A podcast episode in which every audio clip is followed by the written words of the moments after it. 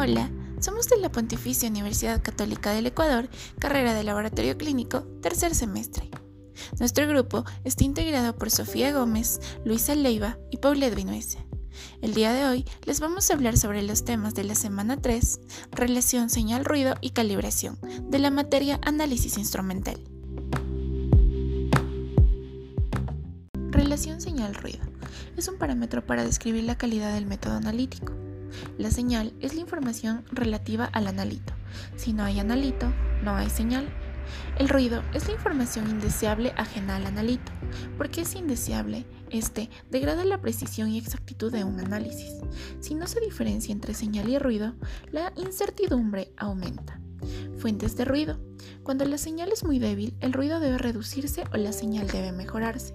El ruido puede originarse a partir de pequeñas fluctuaciones de varios tipos en la instrumentación. Fuentes externas como estaciones de radio y televisión, vibraciones de edificios y fuentes similares, efectos cuánticos fundamentales que no se pueden eliminar.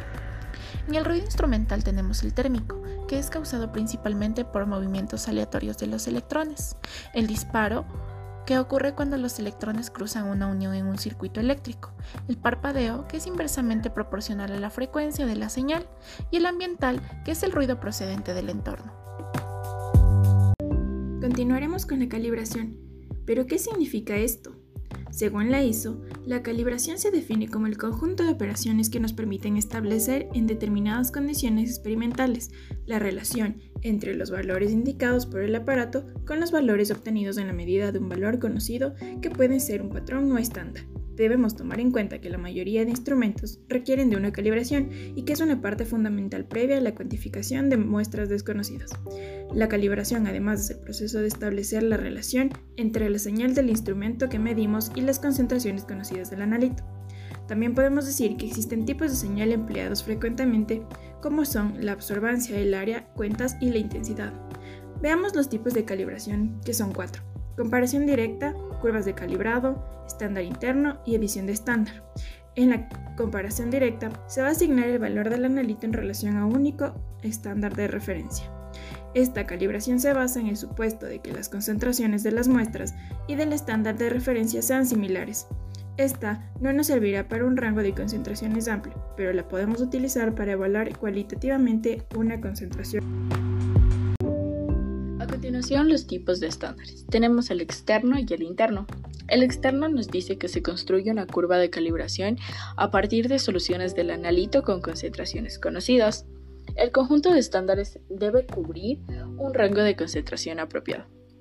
Se debe incluir una solución sin analito a la que se le denomina blanco de reactivo y representa la línea de base instrumental. El estándar interno tiene un patrón interno que se añade a todas las muestras, estándares y blancos en una cantidad fija. Es un compuesto que debe comportarse como el analito, pero también debe asegurarse que no se encuentra en la muestra. Un ejemplo de ello es el litio, se usa como estándar interno para el análisis de sodio y potasio en suero. También hablaremos de la adición del estándar que dice que es útil cuando se trabaja con muestras complejas que tienen muchas interferencias o donde el efecto de estas es mayor. Se puede aplicar en diferentes formas. La más habitual es la adición de diferentes soluciones del estándar del analito a la muestra, y a este proceso se denomina spike o fortificación.